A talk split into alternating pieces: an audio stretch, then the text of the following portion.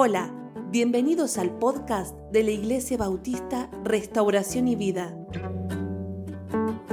con el pastor Miguel Noval.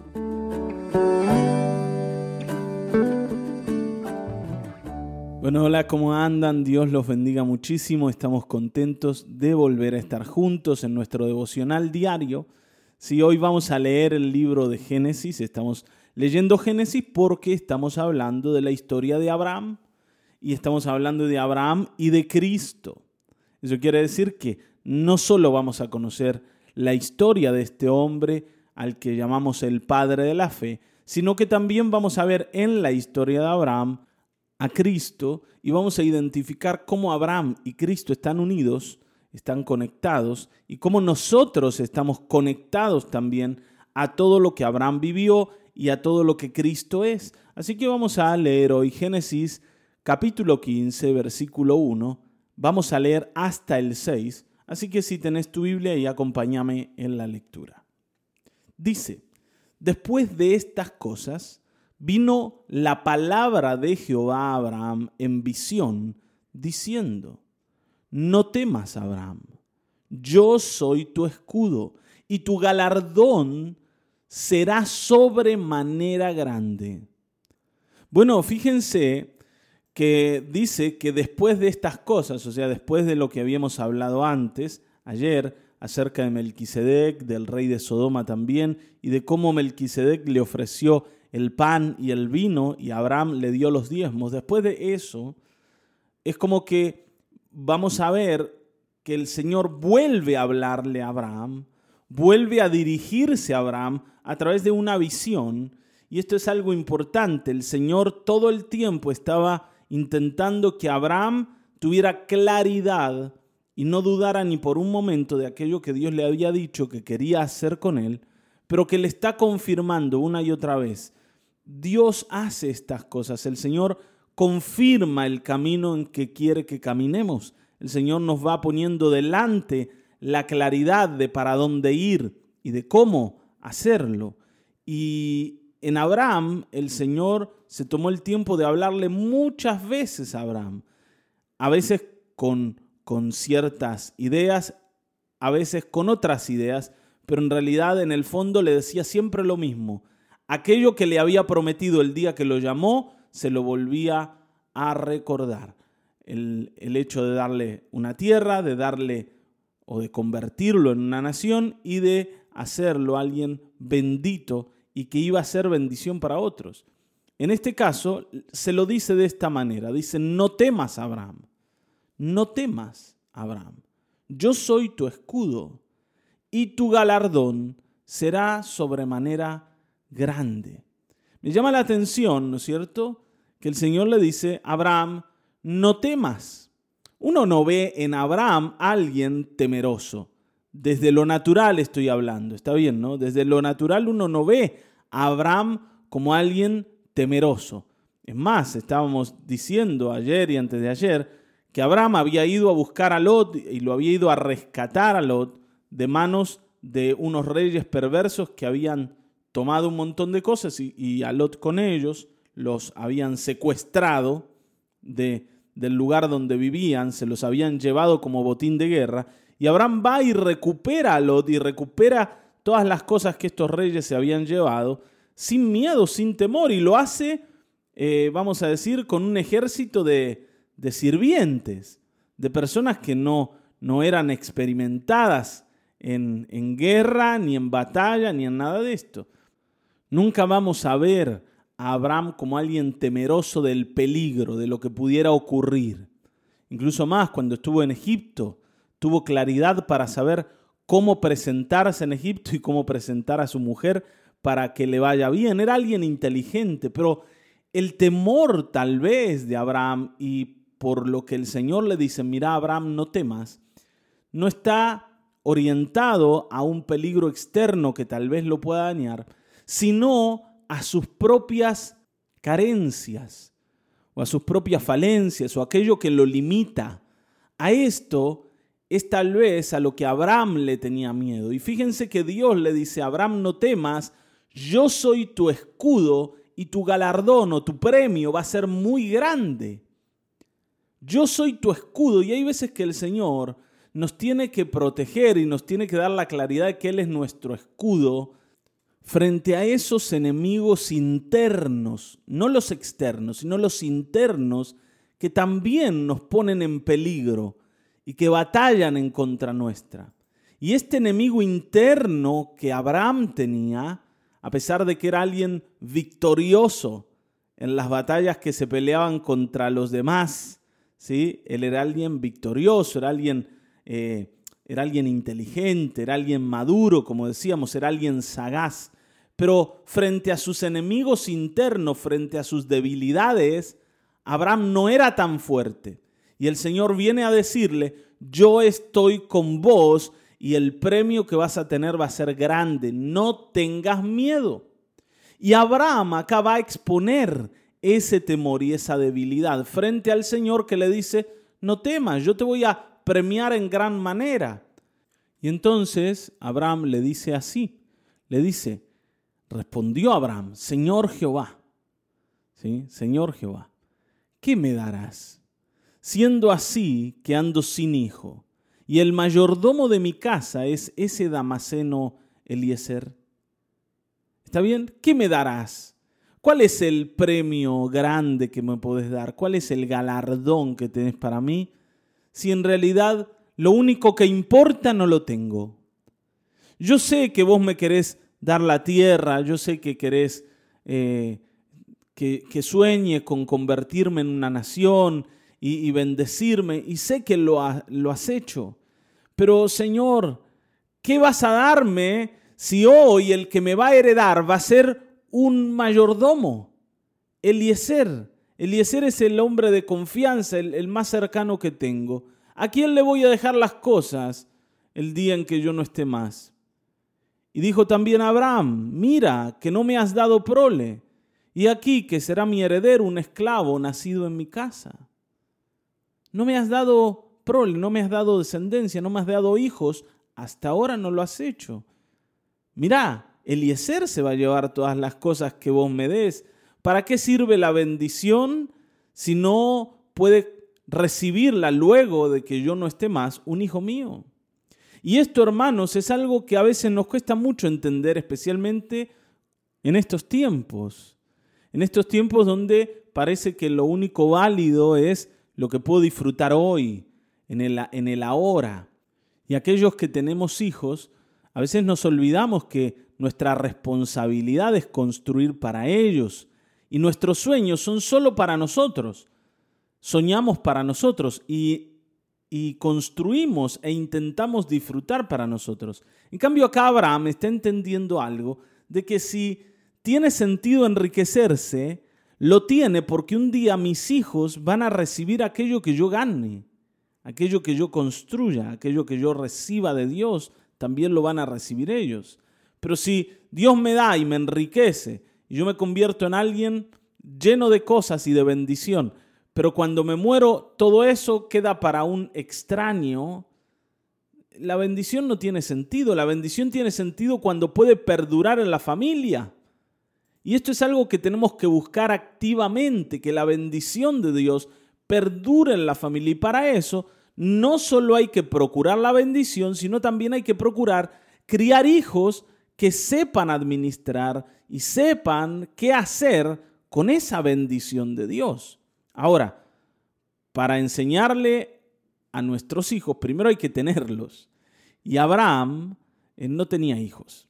Entonces, esto es lo que le va a decir al Señor. Señor, yo te agradezco y estoy ilusionado con lo que me prometiste, pero mira que no me has dado descendencia. Y hasta hoy mi heredero va a ser un esclavo que nació en mi casa, este Eliezer. Y luego vino la palabra de Jehová diciendo, no te heredará este, sino un hijo tuyo será el que te heredará. El Señor va a aclararle y le va a decir a Abraham, mira Abraham, yo te entiendo, pero olvídate de el Damaseno Eliezer, él no va a ser tu heredero, tu heredero va a ser un hijo tuyo, un hijo que vas a tener, ese hijo es el que te va a heredar y todo lo que yo te he dicho, se va a cumplir porque va a haber alguien que continúe tu historia. Y esto es algo que nosotros debiéramos valorizar. Los hijos que Dios nos ha dado, a quienes nosotros les podemos dar a su vez lo que hemos recibido de Dios. Es muy importante tener a alguien a quien darle. Y tal vez vos no tengas hijos, ¿no es cierto?, propios de sangre, pero sí puedas darle a alguien lo que Dios te ha dado. Tengas a alguien a quien enseñarle, a alguien a quien pasarle lo del Señor, a alguien a quien hablarle. Esto es importante porque esa semilla que vos implantás en el corazón de otro va a dar mucho fruto. Y ese fruto va a ser visto por otros que van a comer y van a tomar de allí. Y en el fondo lo que buscamos es que lo del Señor se multiplique. Pero no se multiplique solo en mis manos, sino en las manos de mis hijos y de aquellos a quien yo voy a enriquecer con las riquezas que Dios me ha dado en herencia. ¿Está bien? Esto es importante y Abraham lo entendía. Y Dios le dice, yo te voy a dar ese hijo que esperas. Y lo llevó afuera, fíjense, ¿no? Y lo llevó afuera y le dijo, mira ahora los cielos y cuenta las estrellas si las puedes contar. Y le dijo, así será tu descendencia. Y esto me sorprende del Señor, porque cuando le dice, mira Abraham, yo te voy a dar un hijo, no le da demasiados detalles de cómo va a ser que le va a dar ese hijo.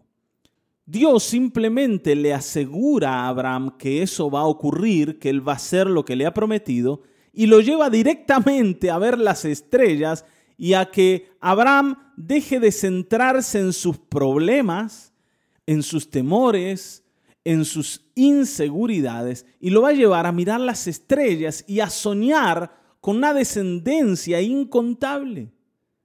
Y lo que sorprende de Abraham es que Abraham permite que Dios lo saque del temor y lo lleve a un nuevo sueño. Y esto es algo que a veces nos cuesta porque nos aferramos a los temores como cosas que nos limitan pero que tampoco queremos soltar. No nos animamos a soñar porque todo el tiempo tenemos presente nuestras falencias, como digo, nuestros temores, nuestros errores, aquello que nos falta, ese enemigo interno está muy presente delante nuestro. Pero hoy es Dios el que quiere llevarte a vos ahora, ya no a Abraham, porque Abraham creyó, sino a vos te quiere llevar a mirar el cielo, a mirar las estrellas y a que sueñes con lo que el Señor te puede dar. Y no estoy hablando de que sueñes con una casa nueva, con un auto nuevo, sí, porque eso puede venir, sin duda puede venir, pero tal vez no venga. Pero soñá con lo que el Señor ha asegurado que va a venir para vos, que, que es la vida con Él, que es la vida eterna, que es esa vida en la que nunca más vamos a llorar, nunca más vamos a sufrir, no vamos a perder nada de lo que sea, de lo que va a ser nuestro. Nada de lo que tengamos se va a corromper. Nosotros nunca más vamos a ser infelices. Es una vida real que viene para nosotros y hoy debemos soñar con esa vida. Debemos soñar que no solo nosotros, sino nuestros hijos, nuestros nietos también van a estar allí con nosotros, delante de nuestro Dios, delante de nuestro Señor. Yo quiero soñar con eso en medio de los problemas. O cuando veo mis dificultades, y mis, y mis temores y mis inseguridades y mis errores y mis pecados. Yo quiero mirar al Señor y decir, Señor, yo no quiero mirar lo que soy, quiero mirar a Cristo. Yo quiero mirar a Cristo. Yo quiero soñar de que el cielo es para mí, no porque puedo ganarlo, sino porque tú me lo prometes. Abraham, vuelvo a decir, era alguien anciano y era alguien que tenía una mujer estéril los sueños de Dios, lo que Dios le dice, es algo que para las fuerzas de Abraham, para las habilidades de Abraham, para lo que Abraham puede hacer, es algo imposible. Pero no es imposible si Dios es el que lo promete. Y hoy yo quiero que vos mires esto así. Nada de lo que Dios te ha prometido es imposible, porque Él lo ha prometido y Él es el Dios todopoderoso. Y como le dijo Abraham, tu premio, tu galardón también va a ser muy grande. Ese galardón lo vamos a recibir cuando Cristo aparezca en las nubes y venga a buscar a su iglesia. De esto hemos hablado todo el mes de diciembre del 2020. Así que hoy mira al cielo y cree en el Señor. ¿Y qué hizo Abraham cuando Dios le dijo que mira al cielo? Versículo 6 dice, y creyó a Jehová y le fue contado por justicia. Y este versículo número 6 es uno de los más importantes en toda la escritura. Es uno de los más importantes porque sobre este texto se apoya, por ejemplo, todo lo que Pablo va a explicar en Romanos, o gran parte de lo que Pablo va a explicar en Romanos y de lo que va a explicar en Gálatas. Se apoya el Evangelio en este texto en lo que Abraham hizo. Cuando Dios le dice, mira Abraham, deja de mirar que no tenés hijo, deja de mirar a Eliezer como un, como un posible heredero y mira las estrellas y soñá con esa descendencia que viene para vos. Y uno dice, Señor, ¿cómo conecto mi vida hoy con todos estos límites y esos sueños? ¿Cómo lo hago? ¿Cómo puedo pensar que el número de mis hijos va a ser como el número de las estrellas cuando hoy no tengo ni siquiera uno? Cuando estoy solo, ¿cómo puedo hacerlo? Y hay una sola respuesta a esa pregunta, y es que podés hacerlo a través de la fe. Abraham deja de mirar sus límites, deja de mirar los límites de su mujer y mira las estrellas y dice, es posible. Si Dios me lo dice, así va a ser. Y cuando Abraham le cree a Dios, se produce un cambio en el cielo. Y Abraham deja de ser visto como un hombre pecador que intenta buscar al Señor para ser visto ahora como un justo, como alguien agradable, como alguien sin pecado, como alguien inocente, porque Dios a través de esa fe que Abraham tiene, lo va a justificar, lo va a declarar alguien agradable, lo va a declarar alguien ciudadano del cielo. Abraham no solo está logrando obtener las promesas de Dios que un día va a ver hechas realidad, sino que está convirtiéndose en un hijo legítimo de Dios. Esto es impresionante porque es lo mismo que pasa con vos cuando venís y le crees a Cristo. Cuando yo creo en el Señor, por la fe soy justificado. Y ser justificado significa que el cielo ya no me ve más como alguien pecador o como alguien que mantiene una deuda con Dios, sino que ahora soy visto como alguien que está en paz con su Creador. Y esto es la justificación a través de la fe. El Señor a vos también quiere justificarte. El Señor quiere limpiarte, el Señor quiere renovarte, el Señor quiere llevarte a donde Él está, para que vivas siempre con Él. No solo darte buenas cosas aquí, sino regalarte la vida eterna y que esa ciudad celestial también sea para vos y hacerte nacer a una vida nueva que no conoces para eso debes creerle. Y este es tu tiempo para tener fe. No esperes a mañana. No sigas abrazado a los defectos, a los errores, a los límites, a las, a las cuestiones internas que te dicen que no podés. Créele al Señor. Mira a Cristo. Mira al crucificado. Y si pones tus ojos en Él, vas a ser salvo, vas a ser sano y vas a ser recibido como un hijo, totalmente amado por su Padre. Vamos a orar y vamos a venir al Señor para creer. Amén. Padre Celestial, gracias por este tiempo de fe, Señor, por este tiempo de sueños, por este tiempo en el que podemos mirar a las estrellas, donde podemos mirar a Cristo, donde podemos mirar la cruz. Gracias, Señor. Gracias porque hoy no nos haces mirar nuestros propios límites, porque tú, Señor, no viniste para marcar nuestros errores, sino para sacarnos de ellos, para llamarnos cuando estábamos perdidos y darnos herencia contigo. Gracias, amado Dios, que cada uno de mis hermanos pueda creer.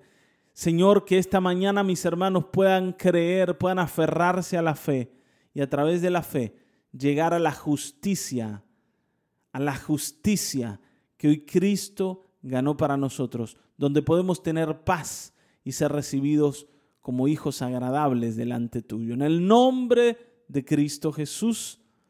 Amén, amén, amén. Hasta aquí hemos llegado. Nos volveremos a encontrar en el próximo episodio de Mañanas de Restauración y Vida. Dios te bendiga.